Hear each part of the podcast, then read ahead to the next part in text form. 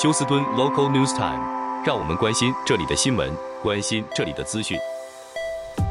亲爱的听众朋友，您好，我是美俊，很高兴在今天星期二的节目当中，在空中和听众朋友们一块的来关心一下发生于 Houston 和德州的重要消息。首先，我们来关心一下天气方面。那么，在昨天星期一，休斯顿大都会地区的天气十分的宜人。今天的天气稍稍有一些转换，那就是云层增加了，那么湿度也增加了。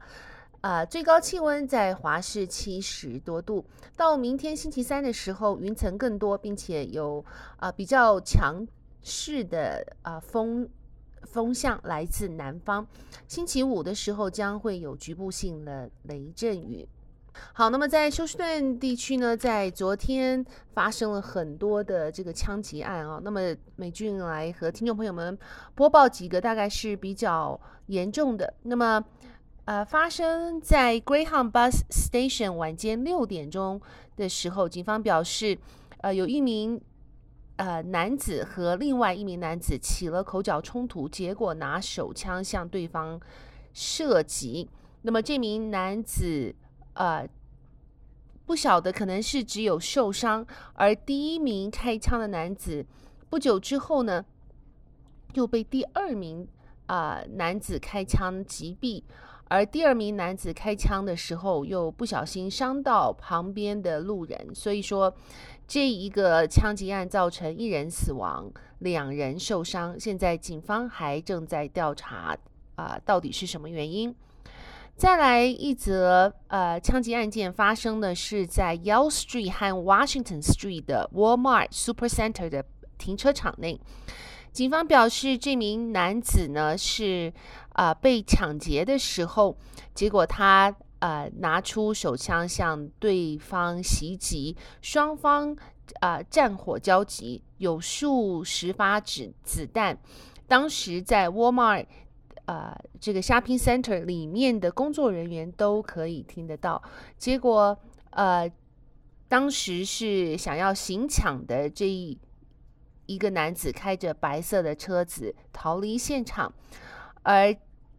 这一个呃开枪自卫的男子呢，则在交应该算是交火的时候被打击三枪，现在在医院紧急治疗。那么来看一下，在呃目前是刚才讲的这一则消息发生。在 Yell Street 和 Washington Street，那么这个地方呢，刚好就是在呃休斯顿这个叫做 Memorial Park、West End、Ashbury 和 Cottage Grove area。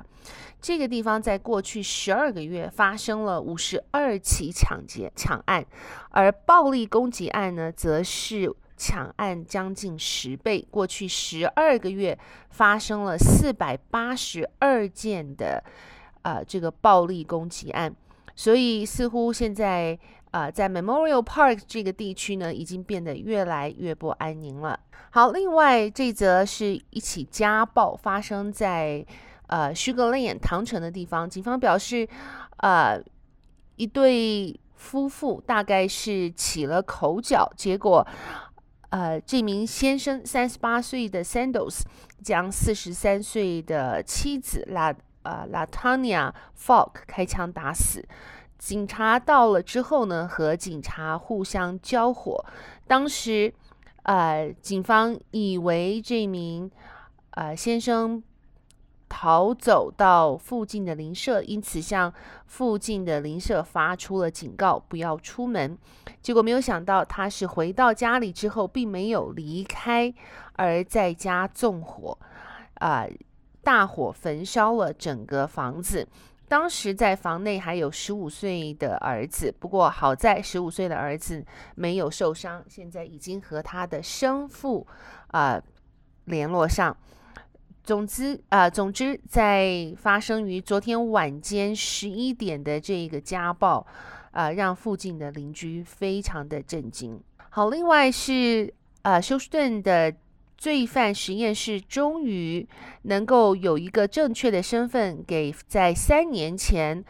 被发现在 Galveston 海滩的尸体上面一个确切的辨认。这个尸体是在二零二零年的时候发现的，现在已经辨认为他是从 Tanzania 来的交换学生。那么，由于当时 DNA 的测试呢，只是锁定在美国国内的呃非裔人士，因此一直没有办法正确的辨认。那么三年之后，当他们呃把识别的范围扩大到来自东非的学生在休斯顿失踪的人口之上，结果很顺利的就找到，原来他就是这一名二十六岁的交换学生。好，我们看一下第十一台的电视台报道，德州众议会近期通过了一项两党法案 House Bill 二十五，将法案使德州人的处方药更加便宜。这个呃，作者估计呢，德州人将可以省百分之六十到百分之七十的的药物费，降低呃药物的开销，从降压药到抗癌药，再到过命救命的这个呃素这个特别的肾上腺素的 EpiPen 的注射，德州议员在。呃，政治内幕 Inside Texas Politics 的节目中说，德州人给付处方药用的费用是加拿大人的两倍。这个法案目标是从加拿大安全的进口这些廉价的处方药，如此一来可以拯救德州人的生命。House 法案二十五号建立德州批发处方药进口计划，允许德州人从加拿大进口经美国食品以及药物局。呃，批准的更便宜药品，这个法案在众议会以一百四十四票对一票，几乎一致性通过。参议员 Charles Perry 正在德州参议会积极运作，预计这个法案也会得到大批的呃议员们通过。